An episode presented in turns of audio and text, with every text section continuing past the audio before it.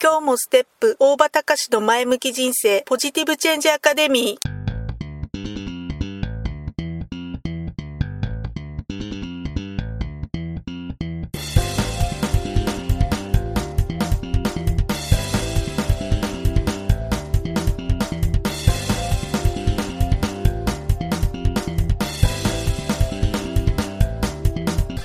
もステップ大場隆の前向き人生ポジティブチェンジアカデミーは開業から20年行政書士として奮闘している大場隆が日々活動している中で感じたことを通して皆様に前向きな変化をお届けする番組です。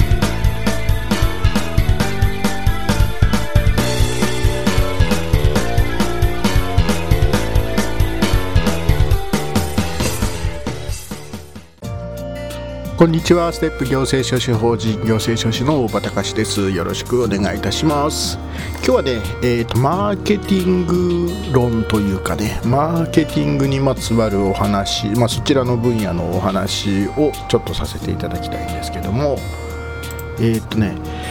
ペルソナっていうの設定っていうのなんか聞いたことありますか、えー、たった一人の理想のお客様を決めてそしてそのたった一人の、えー、理想のお客様に向けてえー、いろいろターゲットを絞ったメッセージを送ったりとか、えー、商品設定をしたりするっていう、まあ、そういう手法なんですけどこれをペルソナの設定っていうふうに言います。そう何かのメッセージなんかを作るときねあとは広告とかキャッチコピーなんかを作るときに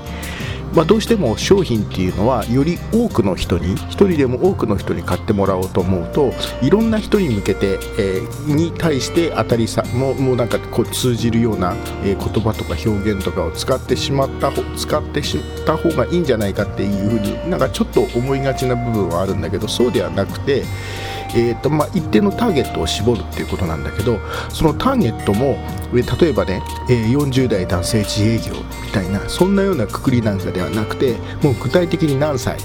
で何ていう会社にどこの会社に勤めていて、え、どういう役職で勤続何年でで今家族がどういう家族でその人はどんな趣味を持っていて、え、どんな悩みを抱えててどういうふうになりたいと思っていてで一日はまあ大体こういう生活スタイルをで、えー、一日過ごしてるというねもう本当に、えー、もうもっと具体的にそんな風に具体的なイメージをしてそして、えー、その人に対して伝わ伝わるようなメッセージを作る。そうそういう人であればどういうふうな伝え方をするとその人の、えー、心に刺さるのか心に刺さるようなそんなメッセージを送ることができるのか。そういう特定の人を意識した。もう本当にね個別もこの人っていうふうに決めてそのこの人っていうふうに決めた。その人を意識してその人に向けたメッセージを送る。メッセージを作る。そうすることによって、え、より、えー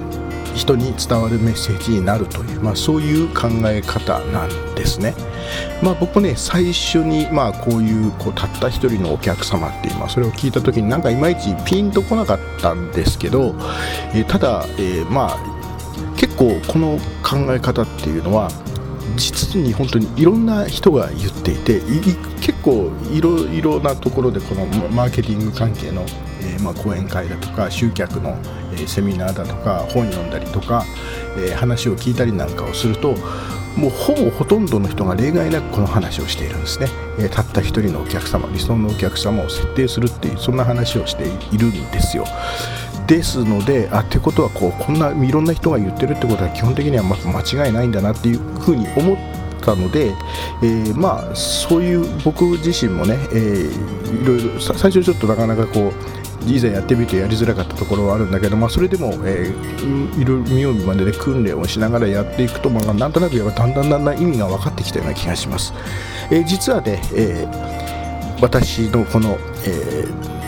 ポッドキャストポジティブチェンジアカデミーこの放送のこの内容も、えー、実はペルソナを意識して、えー、実は発信をしているんです。そう、えー、実はねこの今日の放送も、えー具体的な特定のある人を、え意識してその人に伝えたいというふうな思いを持って、え実は、えメッセージというか発信をしているんですね。はい、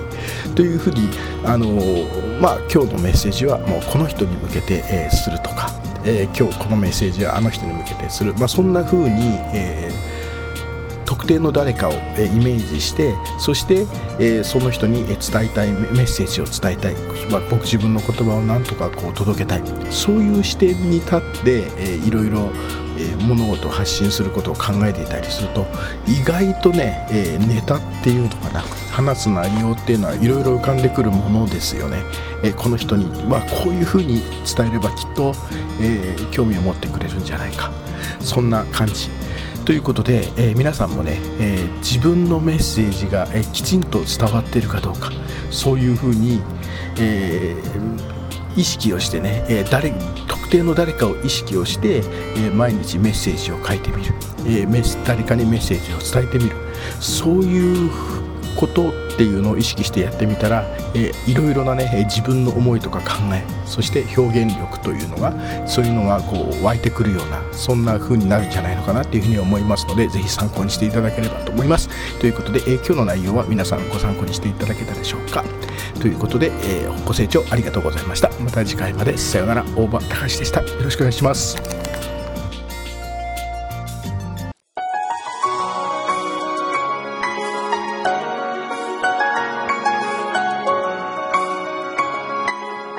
回の番組はいかがでしたか？あなたのポジティブチェンジにつなげてもらえると嬉しいです。ポジティブチェンジアカデミーでは皆様のご質問を募集しています。ご質問は info アットマークステップハイフンオフィスドットコムまでメールでお願いします。ではまた次回お会いしましょう。ごきげんよう。さようなら。